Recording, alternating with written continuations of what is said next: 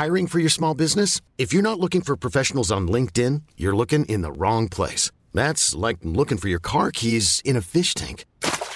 LinkedIn helps you hire professionals you can't find anywhere else, even those who aren't actively searching for a new job but might be open to the perfect role. In a given month, over 70% of LinkedIn users don't even visit other leading job sites. So start looking in the right place. With LinkedIn, you can hire professionals like a professional. Post your free job on linkedin.com slash achieve today. Porque el mundo actual no se entendería sin la economía y los negocios. Acompaña a Mario Maldonado, el columnista de negocios más joven y objetivo del periodismo financiero, en su programa Bitácora de Negocios.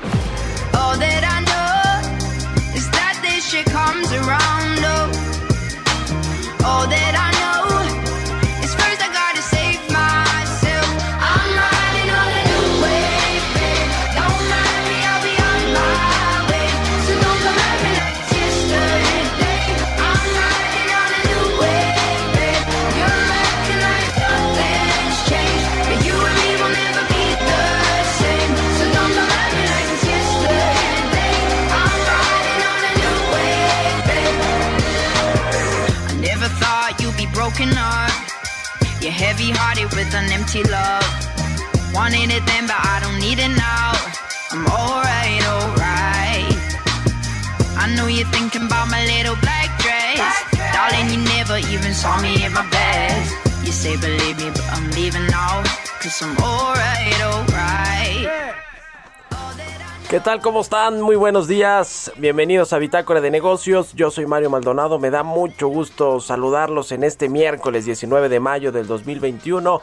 Estamos transmitiendo en vivo desde la Ciudad de México a través de la 98.5 de FM aquí en la capital del país y en el Valle de México. En Monterrey, Nuevo León por la 90.1 de FM. En Guadalajara, Jalisco por la 100.3 de FM. Y en el resto del país a través de nuestras estaciones hermanas del Heraldo Radio en el sur de los Estados Unidos y nos vemos también a través de la página heraldodemexico.com.mx, ahí está el streaming de la cabina del Heraldo Radio. Bueno, arrancamos este miércoles como todos los días con un poco de música. Estamos escuchando esta semana canciones de artistas de reciente aparición en el mundo de la música y que intentarán dejar su huella. Esta se llama New Wave, es de Bo Anderson. Es, un, eh, es una de las grandes revelaciones de la temporada. Este joven cantante de 23 años eh, nació en Escocia y ha llamado la atención del mismísimo Elton John, quien ha aplaudido sus actuaciones en vivo y ha recomendado su música. Es Bo Anderson. New Wave, la canción. Bueno, vamos a entrarle a la información. Hablaremos con Roberto Aguilar, como todos los días aquí tempranito en Bitácora de Negocios, en el Heraldo Radio. Los temas financieros más relevantes. China limita el uso de monedas digitales y el Bitcoin está en mínimos de tres meses. Tensa calma a la espera de las minutas de la Reserva Federal y avanza el fondo de emergencia para aliviar la escasez de chips en Estados Unidos. Vaya crisis que se ha generado en la industria automotriz y tecnológica, o más bien en la industria automotriz por esta escasez de chips para construir automóviles. Decenas de miles de chips tiene pues un automóvil y ahora están escasas. Vamos a platicar de todo esto con Roberto Aguilar, también pues de cómo cerró ayer este segundo día de la cumbre trilateral México, Estados Unidos, Canadá con respecto a los avances del TEMEC en materia de comercio internacional. ¿Cómo le fue a Tatiana Cloutier, la secretaria de Economía? Que bueno, pues no le fue muy bien.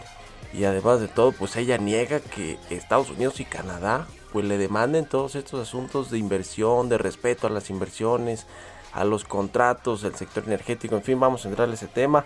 Y hablaremos también con Félix Boni, director general de análisis económico y financiero de la calificadora HR Ratings, sobre la importante desaceleración del financiamiento al sector privado. Vamos a entrarle a ese tema con Félix Boni. Platicaremos también con Jaime Márquez, director de desarrollo de negocios y nuevos proyectos del sistema de transferencias y pagos. Vamos a hablar sobre el, el, sector de las fintech, afianzar el servicio de transferencias electrónicas a la mayoría de las empresas fintech en el país es una necesidad. Vamos a ver cómo va también todo el asunto de la regulación de esta ley fintech y las empresas porque pues hay muchísimas ya de estas eh, de estas empresas eh, financieras tecnológicas que están operando en el mercado eh, con qué reglas pues ya hay una ley pero al parecer pues todavía hay algunas lagunas. Vamos a hablarle de ese asunto. También platicaremos con Gustavo Martín del Campo presidente de la Asociación Mexicana de Empresas de Nómina. Esta reforma a la ley general de títulos y operaciones de crédito es decir los créditos de nómina que se pasó recientemente en el Congreso, pues va a traer eh, cambios, cambios en el sector, al parecer en beneficio pues de estas empresas y de los trabajadores que tienen que tienen sus créditos de nómina. Vamos a entrar a estos temas eh, hoy aquí en Bitácora de Negocios y algunos otros, así que quédense con nosotros, se va a poner bueno, son las 6 con 7 minutos de la mañana. Vámonos ahora con Jesús Espinosa, quien ya tiene el resumen de las noticias más importantes para comenzar este miércoles 19 de mayo.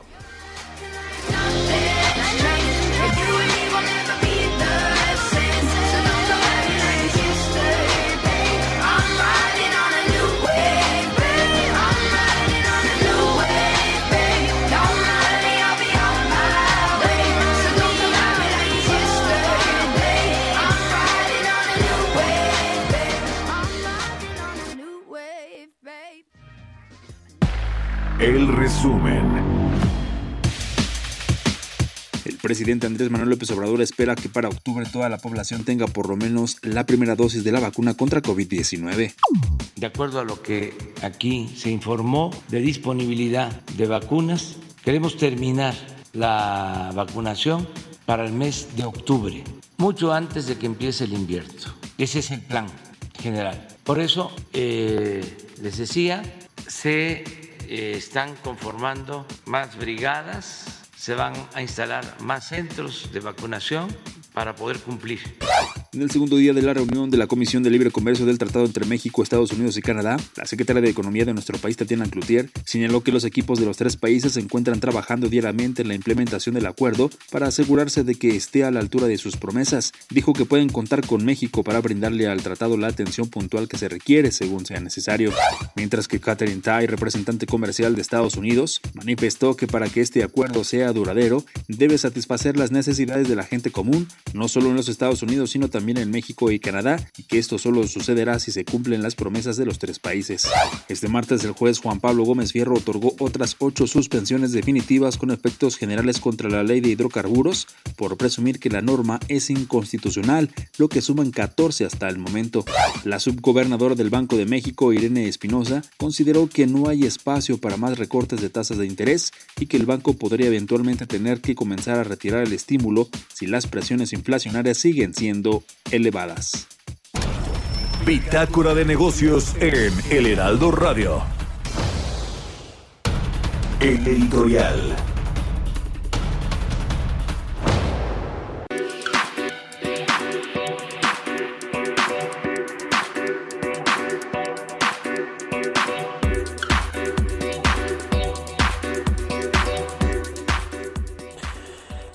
Bueno, pues ayer culminó esta cumbre México, Estados Unidos, Canadá en materia de comercio internacional en el marco del TEMEC. Es la primera cumbre con los representantes comerciales, todas mujeres, la representante de México, Tatiana Cloutier, de Washington, Catherine Tai y de Canadá también eh, pues estuvo estuvo presente eh, los estos países le pidieron a México y lo reportamos aquí ayer pues que cumpla con eh, los contratos, con lo establecido en la ley, eh, con respecto a las inversiones que han hecho estos dos países, particularmente Estados Unidos en México, particularmente en el sector energético, aunque no es el único que tiene estos problemas de eh, cambio de reglas del juego y de leyes. les, les hablaron del cambio climático también, que México se está quedando rezagado en el combate al cambio climático a eh, pues eh, reducir sus emisiones contaminantes, su huella de carbono. Le recriminaron también estas, eh, quejas laborales que ya están dos por lo menos en proceso de ejecutarse por la falta de, libertad sindical y de claridad en los procesos de cómo se eligen a los líderes sindicales en México, los contratos colectivos, todo ese asunto, temas de eh, agricultura, el glifosato, también el uso de este producto químico para el, sector eh, de eh, agropecuario, la agricultura en México. Es decir, todas estas demandas que se pusieron sobre la mesa y que la representante de la Casa Blanca sí fue un poco más específica en el término, en términos de respeto a la inversión privada extranjera. Bueno, pues a pesar de todo esto, dice Tatiana Cloutier, que pues ella casi casi que ni se dio cuenta o no entendió lo que le quisieron decir sus pares eh, comerciales de Estados Unidos y de Canadá. O eh, se, hizo pues de la, de la vista gorda parecer Tatiana Cloutier. Y ahora dice que contrario a lo que dijeron las ministras de comercio de Estados Unidos y de Canadá pues no hubo señalamientos precisos dice Cloutier contra el clima de inversión que existe en México por los cambios a las leyes en el sector energético a pesar de que todo esto sí se tocó en la reunión en la cumbre de comercio exterior de estos tres países. Dice Cloutier que no hicieron un señalamiento como tal de inversión, sino que cuando presentaron el tema de la electricidad y la reforma energética fue tratado de una manera general. Lo cierto es que Estados Unidos sí mencionó concretamente a una empresa en torno a este tema de energía y les pedimos mayor información, eso dice la secretaria de Economía, que bueno, pues vaya eh, eh, papel que hizo y el que y, el reto que tiene que asumir, porque pues es la representante de México ahora en el Temec, después de que ya se fueron todos, Jesús Seade, hasta el propio Marcelo Ebrard, parece ser que la deja ahí con todo este encargo y quizá pues tenga pocos aliados, ¿no? Y quizá el secretario de Hacienda con Tatiana Clutiera, hasta Poncho Romo ya también se, fue del gabinete y la dejó a su suerte. No tiene el acompañamiento del gabinete energético de, de, de de Manuel Barlet. En fin, en fin, ¿qué, es, qué, qué cosa con lo que sucede y va a suceder con el Temec? Vamos a ver si Tatiana Cloutier está a la altura de este reto. ¿Qué opinan ustedes? Escríbanme en Twitter, arroba Mario Mal, de la cuenta arroba Heraldo de México.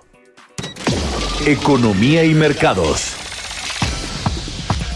Roberto Aguilar ya está aquí en la cabina del Heraldo Radio. ¿Cómo estás, mi querido Robert? Buenos días. ¿Qué tal, Mario? Me da mucho gusto saludarte a ti y a todos nuestros amigos. Fíjate que las acciones asiáticas cayeron y las criptomonedas extendieron sus pérdidas, ya que la incertidumbre sobre la inflación llevaron a los inversionistas a disminuir la exposición en activos más riesgosos por el momento. También pesó sobre las monedas digitales una nueva prohibición de China sobre las instituciones financieras que brindan servicios relacionados con las transacciones justamente de estos activos digitales. Esto provocó que el Bitcoin cayera por debajo de los 40 mil dólares, alcanzando un mínimo de tres meses y medio y arrastrando justamente a otras monedas digitales. Ayer, bueno, pues ayer las acciones de, en Estados Unidos cayeron al final de la sesión para terminar a la baja. Fíjate, lo interesante es que al inicio fueron apoyados los mercados justamente por los resultados eh, financieros positivos de cadenas comerciales como Walmart y Home Depot que reportaron justamente ya una mayor actividad y ventas y ahora los inversionistas pues están preocupados por la inflación. Probablemente sean reacios a tomar decisiones importantes hasta que vean una imagen más clara. Y esto del tema de la inflación, Mario, pues tampoco es gratis, porque fíjate que ayer se dieron a conocer datos del inicio de construcción de viviendas en Estados Unidos, que bajó más de lo esperado en abril. La explicación es que están subiendo los precios de la madera y otros materiales para la construcción, lo que está haciendo más lento justamente el inicio de construcción de viviendas y ahí pues está viendo también otra manifestación de la presión de precios en Estados Unidos. Y bueno, pues todos esperando justamente a las minutas de la Reserva Federal. Se espera justo que las, las minutas de esta reciente, de la más reciente reunión del, del Banco Central, pues eh, no estén una, no den un señales tan claras sobre un término de incremento de tasas en el mediano o en el corto plazo, pero sí cualquier señal en la lectura, incluso hay ahora un, una una casa de bolsa que se dedica a analizar las frases.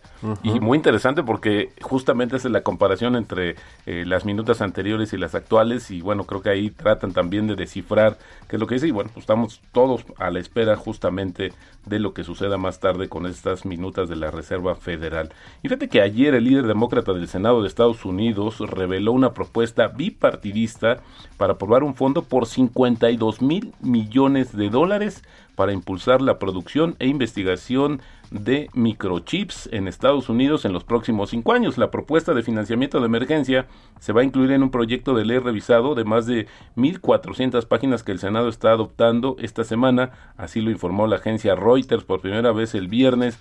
Van a gastar 120 mil millones de dólares en investigación de tecnología básica y avanzada de Estados Unidos. ¿Para qué? Para competirle mejor a China y depender menos justamente del abasto de los circuitos de los chips eh, justamente de Asia y bueno, pues que están metiendo en sendos problemas a las automotrices, pero también, Mario, acordamos que justamente Apple había ya anticipado, ahora que dio a conocer sus resultados financieros, que también ya está padeciendo por el tema del desabasto de chips. Y bueno, los precios del petróleo, Mario, cayeron por segundo día consecutivo debido a las renovadas preocupaciones de la demanda a medida que aumentan los casos de coronavirus en Asia y justamente los temores de que el aumento de la inflación pueda llevar a la Reserva Federal de Estados Unidos a subir las tasas de interés, lo que podría limitar el crecimiento económico. El temor a una desaceleración de la demanda de combustible en Asia se originó por el aumento de los casos en India, que siguen subiendo, Taiwán, Vietnam y Tailandia, lo que provocó una nueva ola de restricciones de movimiento que ya habíamos comentado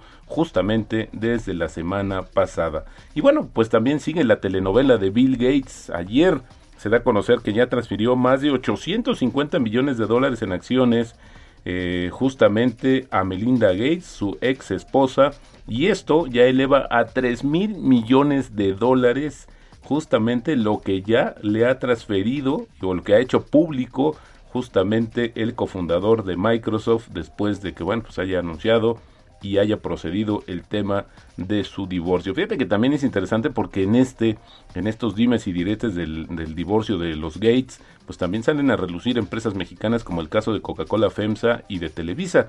Pues es que el fondo, justamente Cascade Investment, un fondo que de, ambos, bueno, pues ya le transfirió a Melinda eh, Gates, eh, bueno, a Melinda, justamente ex eh, esposa de Bill Gates, 121 millones de dólares en acciones de Coca-Cola FEMSA y 386 millones de dólares en acciones de Televisa, además de 1.800 millones de dólares en acciones de otras compañías. Así es que, fíjate que de acuerdo con Forbes, el patrimonio conjunto de los Gates sumaba 130 mil millones de dólares. Bueno, pues ahora básicamente de eso, pues al parecer solo le ha tocado a, a Melinda Gates 2.400 millones de dólares y bueno, pues Bill Gates se va a quedar con el resto. Fíjate que curioso, no va a pasar como otros casos donde se repartían la fortuna. Yo creo que eso también lo hicieron de manera muy eh, quirúrgica, ¿no? Para evitar cualquier situación. El tipo de cambio, Mario, cotizando en esos momentos en 19.91 y la frase del día de hoy, el momento de máximo pesimismo es el mejor para comprar y el momento de máximo optimismo es el mejor para vender. Esto lo dijo John Templeton, es pionero quien fue pionero en la gestión de fondos de inversión en Estados Unidos y en el mundo. Así es que hoy, bueno, vamos a ver que estamos en el máximo pesimismo o en el máximo optimismo. Dependerá de cómo veamos del cristal con que veamos los mercados. Mario. El vaso, el vaso medio lleno, medio vacío, mi querido Robert, ¿no? Pues yo veía hoy, dicen Bitcoin, el momento de comprar, pero bueno, quién sabe, estos vaivenes de los, de los activos digitales van a seguir, son parte de la historia justamente de esta nueva modalidad de inversión. Pues sí, ahí está. A ver qué dice Elon Musk, que por cierto, este inversionista Michael eh, Michael eh, Burry, el que pronosticó la crisis del 2008, la crisis de la subprime, ahora pues está apostando en contra de Tesla. ¿no? Así es. Y eso hizo justamente que bajaran las acciones de la compañía, porque bueno, pues él está anticipando una, una disminución de las acciones de Tesla, muy ligadas al tema de las criptomonedas, de la inversión que tiene. Bueno, pues interesante. Gracias, Robert. Al contrario, Mario, muy buenos días. Roberto Aguilar, síganlo en Twitter, Roberto AH, son las 6 con 20 minutos. Mario Maldonado en Bitácora de Negocios. Y bueno, le decía que recientemente se aprobó, se, se modificó la, eh, la ley de general de títulos y operaciones de crédito eh, eh, para regular, pues hay una nueva regulación para los créditos de nómina hacia las diferentes empresas y sobre este asunto me da mucho gusto saludar a Gustavo Martín del Campo, presidente de la Asociación Mexicana de Empresas de Nómina. ¿Cómo estás, Gustavo? Muy buenos días. Hola, Mario. Buenos días. Un saludo para todos. Gracias por estar en el programa. Cuéntanos cuáles son los principales cambios que se hacen con esta nueva regulación. Mira, Pues yo creo que el cambio más importante es eh, conocer que este, tipo de crédito de nómina tiene más de 25 años y que actualmente pues no no contaba con una regulación formal, ¿me explico?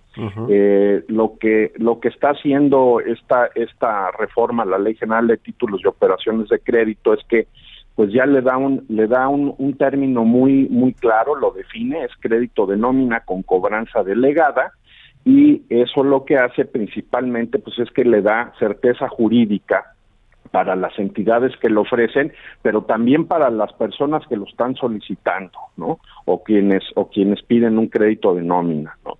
Este este marco legal lo que busca es contar con un crédito de nómina que, que esté supervisada y que esté controlada, que tenga un proceso operativo, y eh, pues esto eh, puede eh, tener grandes beneficios porque en primer punto pues ya van, digamos, permíteme la frase, ya van a estar las cosas claras y se van a poder erradicar fraudes que se han cometido eh, con algunos acreedores informales, ¿no? eh, otra de las de los de los grandes beneficios, que esto es parte de la de la experiencia internacional, pues es que en Brasil y Colombia eh, que ya cuentan con una legislación, vamos a decir, parecida a, a esta o similar, pues las tasas este, de interés eh, eh, pues se redujeron porque hubo un mayor ofrecimiento de crédito y eh, esto redunda, mi estimado Mario, como podrás entender, pues en una en una forma muy amplia de inclusión financiera, ¿no? Porque entonces pues es más es más fácil que la gente pueda acceder cuando tenga alguna problemática, pues a solicitar un, un crédito. ¿No? Otro de los beneficios es que, eh, pues, este, la ley, como todos lo, lo, conocemos en su título, lo dice ley general, ¿no? Pues faculta a todas las entidades, este, financieras, ¿no? A los bancos, a las, a las OFOMs, etcétera, a todas las figuras este pues para otorgar este tipo de crédito no cosa que hoy pues este repito no no existía una ley que realmente reglamentara que reglamentara todo esto. Claro.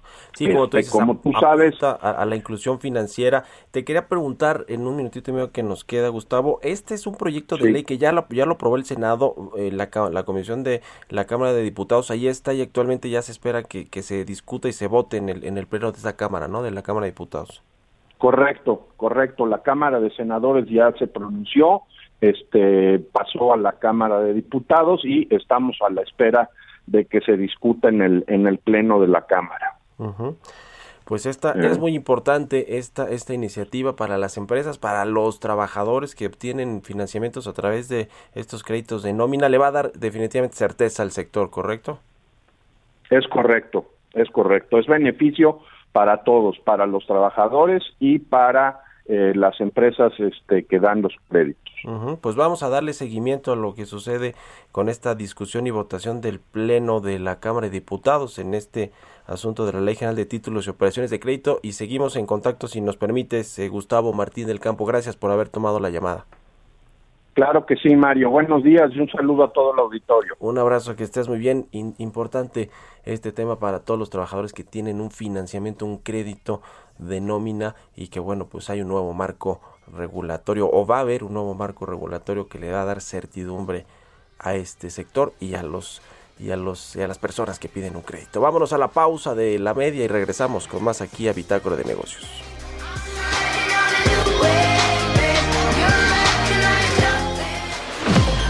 Continuamos en un momento con la información más relevante del mundo financiero en Bitácora de Negocios con Mario Maldonado. Regresamos. Estamos de vuelta en Bitácora de Negocios con Mario Maldonado. Entrevista.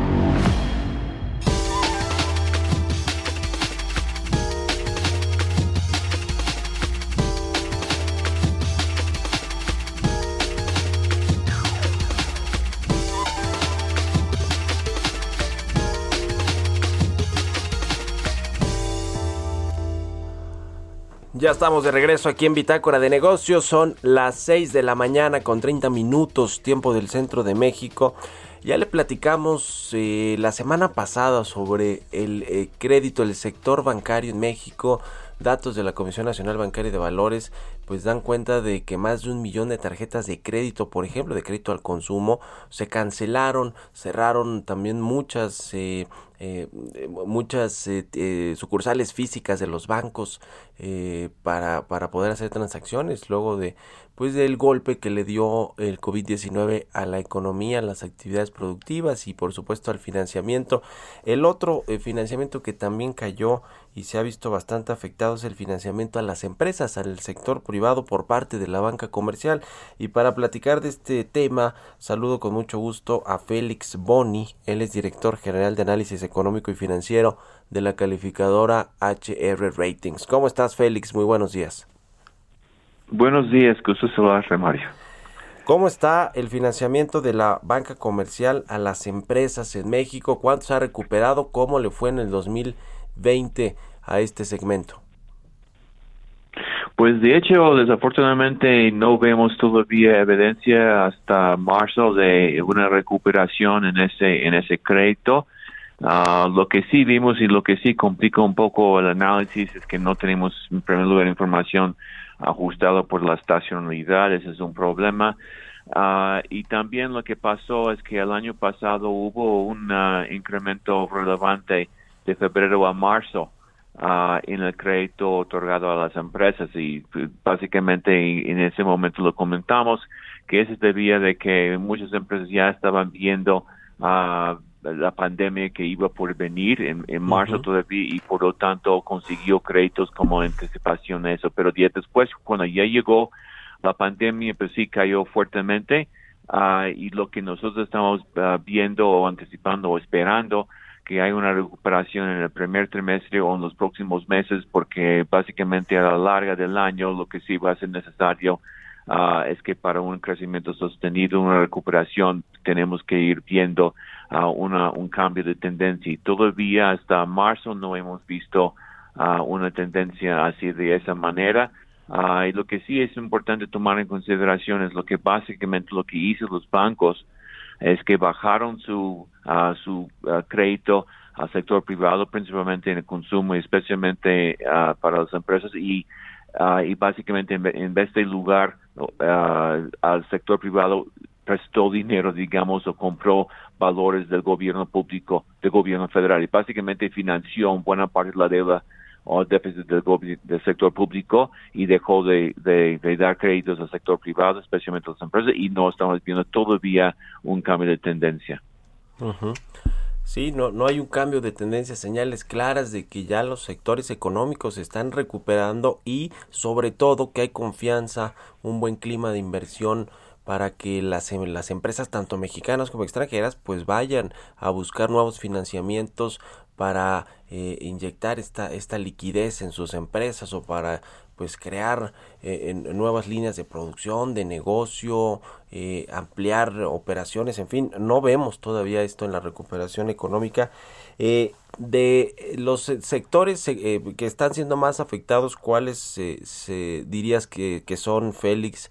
Eh, me pues refiero a, los a los que están pidiendo créditos o los que están con deudas pues muy altas, ¿no? Porque también es el caso, hay empresas que están muy endeudadas y que como no tienen estos ingresos y, utilidades para poder refinanciar esa deuda y seguir eh, creciendo, pues entonces no, no, no piden nuevos créditos. ¿Cuáles son los sectores y las industrias más afectadas?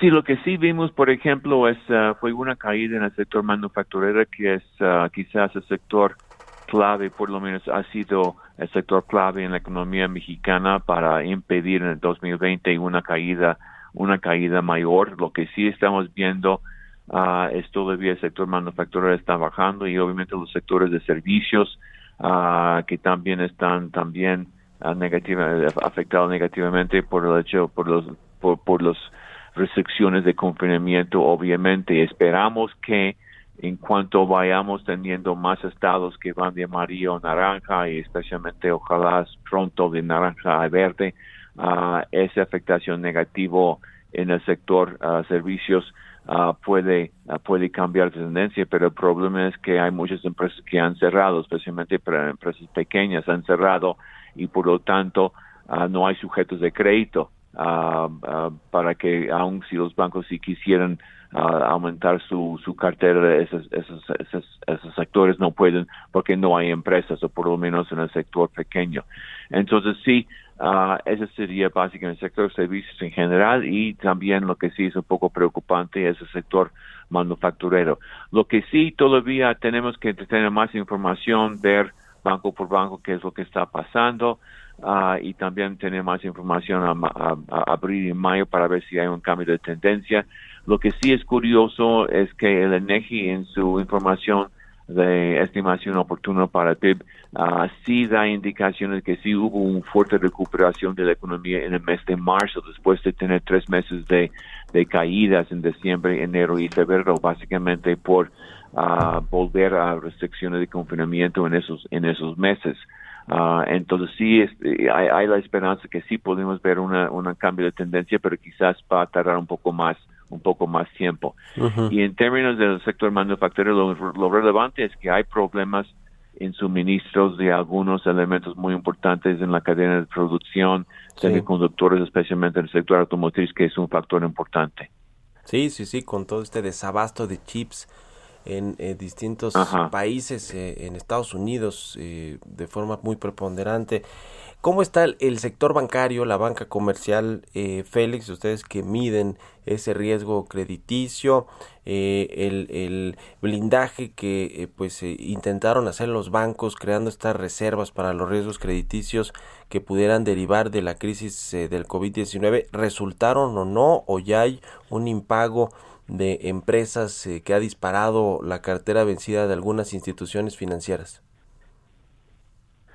Pues eh, en, ese sentido eh, no, no vemos hasta ahorita una tendencia, digamos, alarmante. Eso sería más bien ah, cosa de analizar por nuestro otro equipo ah, de crédito para analizarlo más más profundo. No hemos visto, por lo menos en términos de, de los niveles macro, ah, una tendencia alarmante, por lo menos hasta hasta el momento en la informa pasado en la información macro que tenemos. Pero sí sería necesario por parte de ese equipo nuestro equipo de, de crédito a ir viendo banco banco por banco Ah, y también sería cosa de quizás yo creo que más bien abril y mayo tendríamos inf- información un poco más más clara al segundo trimestre ah, de que ya a lo mejor los bancos están esperando que la recuperación y, y tratando de aguantar ah, problemas de las empresas por lo menos hasta que vean una una recuperación entonces quizás sería más claro en el segundo trimestre qué es lo que está pasando banco por banco. Pero hasta ahorita a nivel macro ah, no se ve ah, algo, una situación alarmante. Acuérdense que lo que hicieron los bancos el año pasado fue protegerse en el sentido ah, de que cambiaron su, su crédito básicamente al sector público del gobierno federal donde no hay riesgo de no hay riesgo de crédito. Sí, correcto. Sobre el, el- lo que con lo que empecé esta charla, el crédito al consumo y esta cancelación, les decía, de más de un millón de tarjetas de crédito por parte de los usuarios de la banca, según el, reporte de la Comisión Nacional Bancaria y de Valores, pues nos habla de que estos bancos han tenido también resentido, por supuesto, el, eh, la salida pues de algunos de los usuarios de los servicios financieros, pues por lo menos de algunas de las tarjetas de créditos que, que, que venían operando. Este sí, el problema el, de es el más consumo a lo afectado, mejor sí ¿no? es más sí es más serio, sí es más serio el- el- lo, lo de lo de consumo, Ah, lo de vivienda, por ejemplo, no ha tenido, no hemos visto problemas. De hecho, el, crédito a la vivienda ah, sí ha tenido ah, no no fuertes crecimientos, Sí. pero ha tenido un desempeño en términos de los demás po- positivo. Ah, en buena parte porque la gente que ah, especialmente que está consiguiendo préstamos no han no, no han sufrido una pérdida en sus ingresos tanto como otro, otros elementos de la población Sí. Y- y eso es lo que estamos viendo en el crédito al consumo que sí ha habido más ha sido más problemático Sí, sí, sí, hay un problema importante y por ahí sí podría venir, digamos, algún riesgo mayor para los bancos comerciales en materia pues de impagos, de aumentos de carteras vencidas, de índices de morosidad, que de hecho ya comenzó a reflejarse en algunos, pero no ha sido todavía este problema que, que prenda las señales de alerta para, para el sistema financiero eh, eh, pues por, por, por un, un, crecimiento muy muy importante de este tema de la morosidad pero sí está ahí el problema el problema importante. Finalmente Félix hacia hacia cuándo hacia qué meses o trimestres ves la recuperación del crédito en México del financiamiento tanto para las empresas como para las personas nosotros estamos viendo a lo mejor uh, en el segundo trimestre quizás mayo y junio uh, y esperaríamos que en el tercer trimestre uh, este aumentaría uh, más más positiva más, positivamente no tenemos que nos, lo que necesitamos es es que uh, los semáforos llegan a, a, a uh, para que la actividad económica puede regresar a su a su nivel normal. Pero también el problema es que no sabemos cuál es el, cuál, cuál fue el daño a más de más largo plazo en términos de, de que empresas cerraron gente regresando al empleo uh, todavía estamos viendo uh, que el empleo, el, la recuperación del empleo todavía está un poco rezagado relativamente uh, a la recuperación que estamos viendo en, la economía. y ese puede, ese empleo puede ser un problema para uh, a nivel de consumo, especialmente consumo a niveles de gente que tiene relativamente bajos ingresos que han sufrido más, yo creo que en, en términos de pérdida de, de, de empleos. Uh, y ese sí tar, tar, tardaría un poco más. Entonces, por lo tanto, quizás el junio uh, hasta el tercer trimestre, por lo menos en estos sectores. Pues ya lo estaremos viendo. Muchas gracias, eh, Félix Boni, director general de análisis económico y financiero de HR Ratings, por haber tomado la entrevista y muy buenos días. Muchas gracias, buen día. Hasta luego, son las 6 con 42 minutos. Vamos a ir en unos minutitos con las historias empresariales. Déjeme platicarles sobre un tema interesante. Hoy escribo de eso en mi columna del Universal, que tiene que ver con la distribución de los medicamentos. ¿Se acuerda de todo este cuello de botella que se creó desde que le dieron a la UNOPS, este organismo de las Naciones Unidas, pues la eh, el paquetote de comprar los medicamentos en el extranjero y luego pues de buscar a distribuidores que los llevaran a los centros médicos, a los hospitales en el país, lo cual pues es una tarea titánica. Desde que llegó el presidente López Obrador y su entonces oficial mayor de Hacienda, Raquel Buenrostro, destruyeron por completo la cadena de compra de distribución de medicamentos en el sector público argumentando pues corrupción, argumentando que las empresas privadas que controlaban este sector operaban como una mafia, así decía el presidente López Obrador, es una mafia de los medicamentos, tanto los laboratorios como los distribuidores.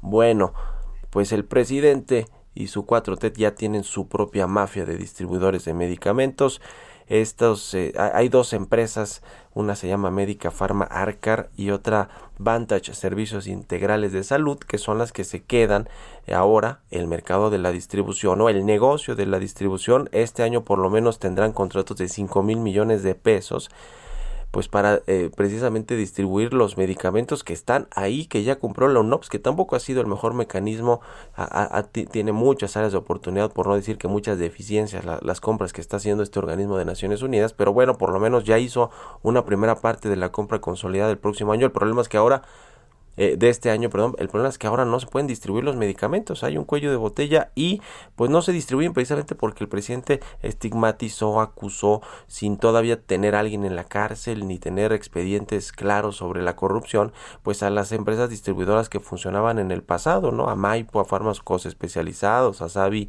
Distribuciones, a Dimensa, a Dimesa, perdón, todas estas pues las sacó del mercado precisamente porque decía que había mucha corrupción. Ahora van a ser estas dos empresas, le decía, son Médica Pharma Arcar y Vantage Servicios Integrales de Salud, quienes se quedarán pues con el gran negocio junto con Birmex, ¿no? La empresa que encabeza Pedro Centeno, que es la empresa pública de distribución de medicamentos, que van a tener, digamos, esta eh, posibilidad de concentrar ahora entre tres distribuidores, uno del gobierno federal, la distribución de medicamentos en el país. Vamos a ver si por lo menos, ya que se va a crear este nuevo cártel de los medicamentos o esta nueva mafia, entre comillas, porque así lo dijo el presidente de la distribución de medicinas y de insumos médicos en el país, pues si por lo menos, por lo menos es eficiente, porque eh, los pasados, si bien corruptos o no, eso citando al presidente, pues eh, por lo menos eran eh, eficientes en la distribución porque sabían su negocio. Vamos a ver si estas dos,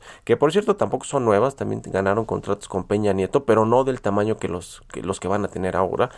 Eh, pues si hacen el trabajo bien y por lo menos llega las medicinas a los centros de salud donde se requieren porque vaya que ha habido un desastre y un desabasto impresionante en este tema de los medicamentos que ha generado muertes, así como hay negligencia en otros temas como en el metro, en los gobiernos que han eh, tenido eh, el, el, que han gobernado la capital del país y las direcciones generales del metro, con lo que estudió con la línea 12 me refiero así como hubo negligencia ahí, tanto política como empresarial, pues también hay negligencia en el tema de la salud por una serie de cambios que uno todavía no puede entender como esto de deshacer, de destrozar por completo el, sector farmacéutico en lo que tiene que ver con las compras del sector público, del gobierno y la distribución de los medicamentos. En fin, pues ahí está la nueva mafia de los medicamentos, de la distribución de los medicamentos, pues ya está en dos empresas privadas y una pública que es Birmex. Son las 6 con 46 minutos, vamos a otra cosa.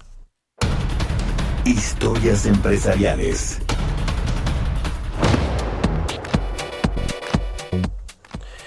Pues se anunció finalmente que esta compañía ATT, la compañía de telecomunicaciones y Discovery se fusionan para crear contenidos y competir contra Netflix y Disney. Es una fusión que de alto de alto calado, de gran calado que va a ser pues ahora sí otra otra gran compañía de los servicios de streaming de video. Vamos a escuchar esta pieza que preparó Giovanna Torres. Netflix y Disney tendrán un nuevo competidor. AT&T y Discovery anunciaron la fusión de sus activos de medios con la que se creará una nueva compañía de entretenimiento. En la fusión de estos activos de medios se incluirá a CNN, HBO, HGTV y Food Network. Por lo tanto, se espera que sea algo grande. En un comunicado, ambas empresas detallaron que AT&T recibirá 43 mil millones de dólares en efectivo, además de títulos de deuda y retención de deuda mientras que los accionistas de ATT obtendrán acciones equivalentes al 71% de la nueva empresa. David Slap, director ejecutivo de Discovery, será la cabeza principal para esta nueva entidad. La transacción combinará la histórica biblioteca de contenidos de Warner Media de gran popularidad, con la presencia de Global Discovery, su caudal de contenidos en idiomas locales y su profunda experiencia en más de 200 países y territorios. Se esperan 52 mil millones de dólares en beneficios para 2023, luego de realizar una inversión de 3 mil millones en costes relacionados con la sinergia. Algunos críticos determinan que el problema es que ATT, antes de solucionar sus propias deudas, se decidió a fusionar con Discovery con la intención de combatir las deudas que tiene. Para Bitácora de Negocios, Giovanna Torres. Entrevista.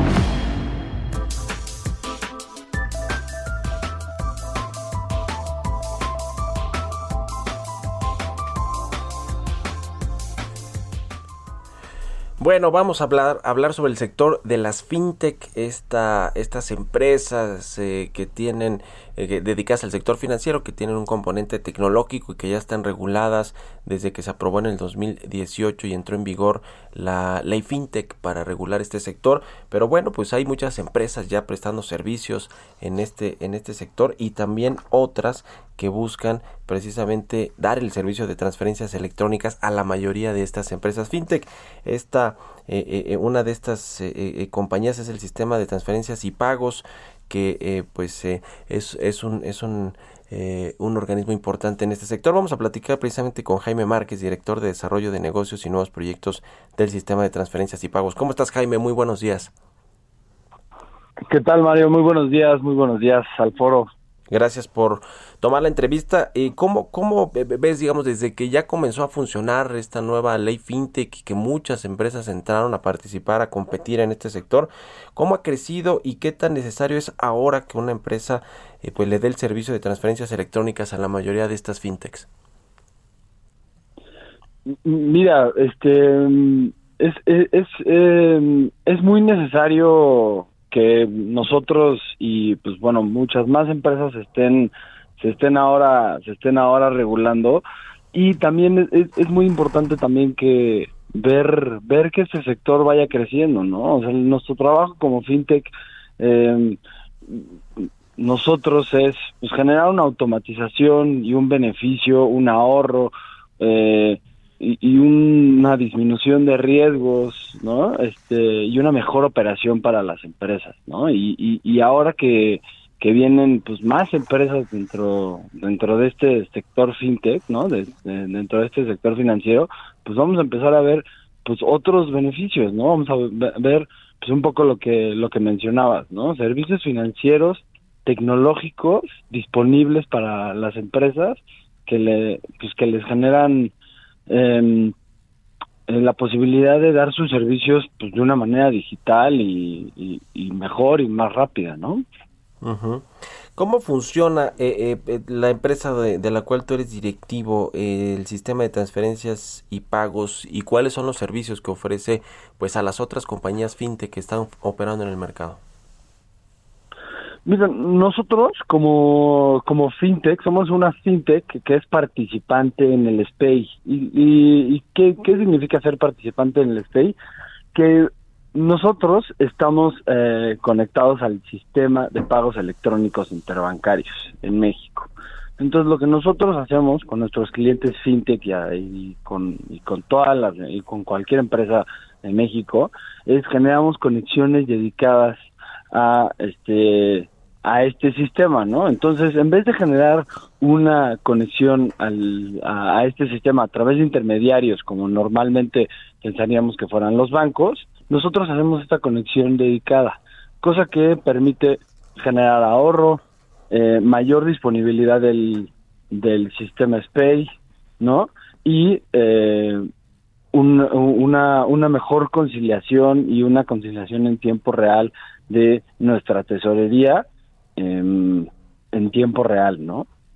Ujú. Eh, ¿Cuáles son los, los beneficios de las empresas fintech de utilizar estos servicios de transferencias electrónicas que, que, que, ofrece la compañía que tú diriges? Es decir, ¿cuál es el beneficio para todos, sobre todo las pymes, ¿no? que son las que utilizan muchos de estos eh, eh, métodos de pago, eh, eh, por ejemplo, para vender productos a través de una empresa fintech? Mira, existen muchos beneficios. El, el- principal beneficio es la digitalización. O sea, eh, esto, el, el método de pago Pay es un método de pago y el método de pago CODI también, que es un método de pago nuevo, eh, son métodos de pago digitales y son métodos de pago eh, líquidos. Líquidos me refiero en tiempo real, ¿no? Entonces que nosotros podemos, que nosotros como empresas, eh, como pymes o como empresas grandes, podemos tener ese dinero o ese recurso en tiempo real, ¿no? Ese es uno. Y, y el otro punto muy importante es la identificación de los recursos. Muchas eh, nosotros a la hora de eh, incursionar en este en este proyecto como STP parte parte de lo que vimos es que muchas de las empresas tenían problemas a, a la hora de cobrar, a la hora de identificar los recursos de sus clientes, ¿no? Entonces, con nosotros ten- tienen la posibilidad de generar cuentas clave individualizadas para identificar todos los recursos de sus clientes, ¿no? Entonces esto pues les ahorra muchísimo dinero, muchísimo tiempo y pues bueno, este el, el, dinero que reciben, como te mencionaba, ¿no? Es líquido y pueden hacer uso de él de manera inmediata. Ujú, ya. Pues interesante todo lo que sucede con el sector de las fintech y con lo que está haciendo esta empresa Sistema de Transferencias y Pagos. Gracias Jaime Márquez por haber tomado la llamada y muy buenos días. No, muchas gracias por la invitación, Mario, y, y, muchas gracias al foro. Que estés muy bien, hasta luego. Con esto nos despedimos, llegamos al final de Bitácora de Negocios. Quédense aquí con Sergio y Lupita en el Heraldo Radio. Nos escuchamos mañana tempranito a las 6. Muy buenos días.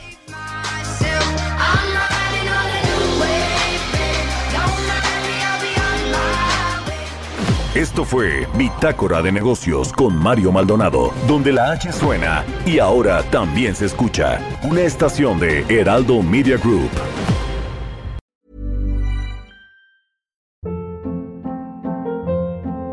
Hold up. What was that? Boring. No flavor. That was as bad as those leftovers you ate all week. Kiki Palmer here, and it's time to say hello to something fresh and guilt-free. Hello Fresh. Jazz up dinner with pecan-crusted chicken or garlic butter shrimp scampi. Now that's music to my mouth. Hello Fresh. Let's get this dinner party started. Discover all the delicious possibilities at hellofresh.com.